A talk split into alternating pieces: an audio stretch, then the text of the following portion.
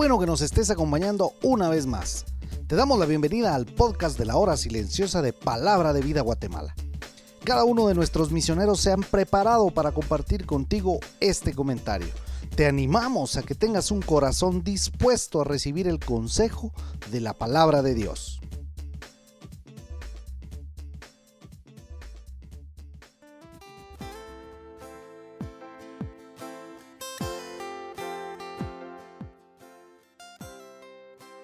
Espero que el Señor te esté bendiciendo mucho en este tiempo. El día de hoy, viernes, nuestra meditación se encuentra en el capítulo 11 del libro de Éxodo y queremos recordarte que debes tomarte un tiempo especial y específico para encontrarte con la palabra del Señor. En el relato del juicio que Dios hizo a Egipto, nos acercamos ahora a la décima y última de las plagas. En las anteriores es claro que ninguno de los dioses inventados por los egipcios se presentó para darles algún tipo de ayuda.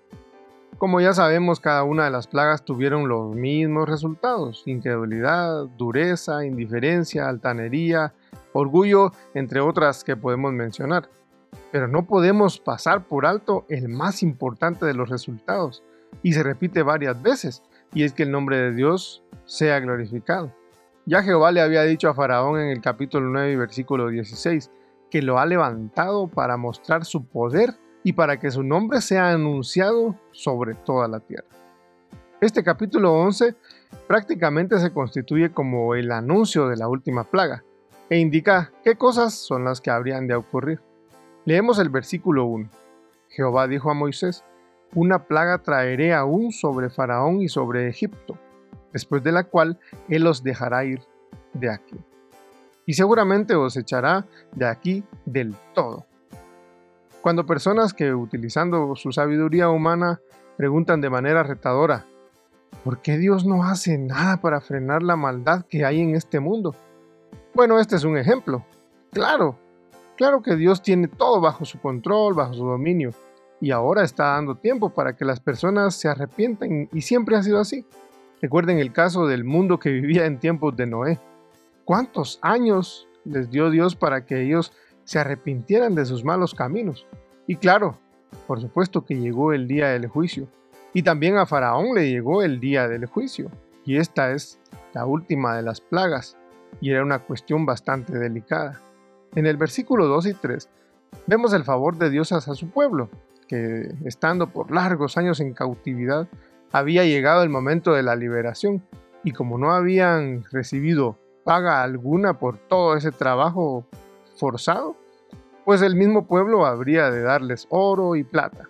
Solamente la mano de Dios puede hacer esto. Aquellos que habían sufrido nueve plagas terribles darían sus bienes preciados a los que habían sido sus esclavos. El anuncio es este. Jehová ha dicho así.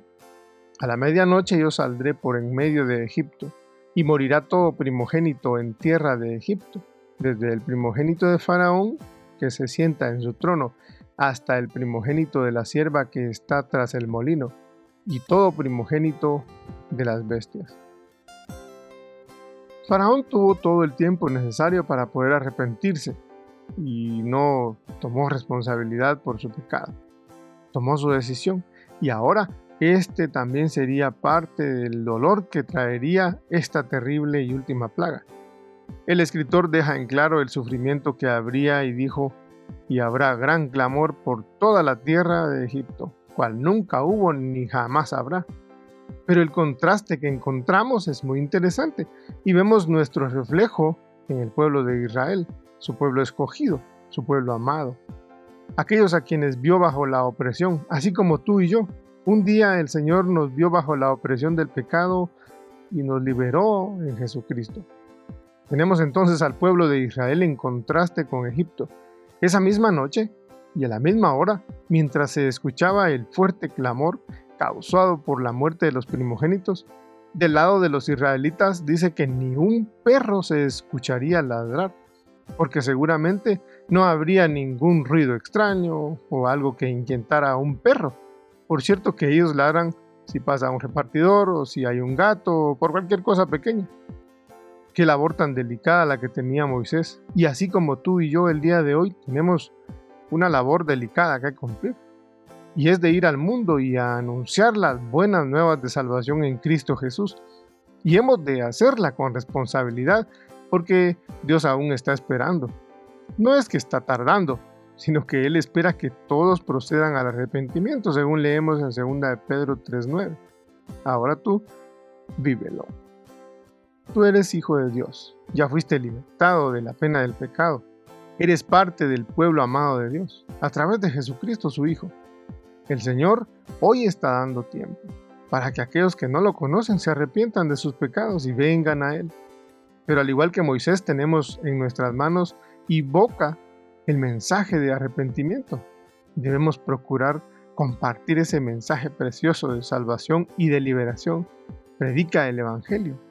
Cumple con tu responsabilidad. El deseo de nuestro corazón es que juntos podamos seguir creciendo en el conocimiento de nuestro Señor Jesucristo a través de su palabra y que seamos instrumentos para llevar el mensaje de salvación. Dios te bendiga.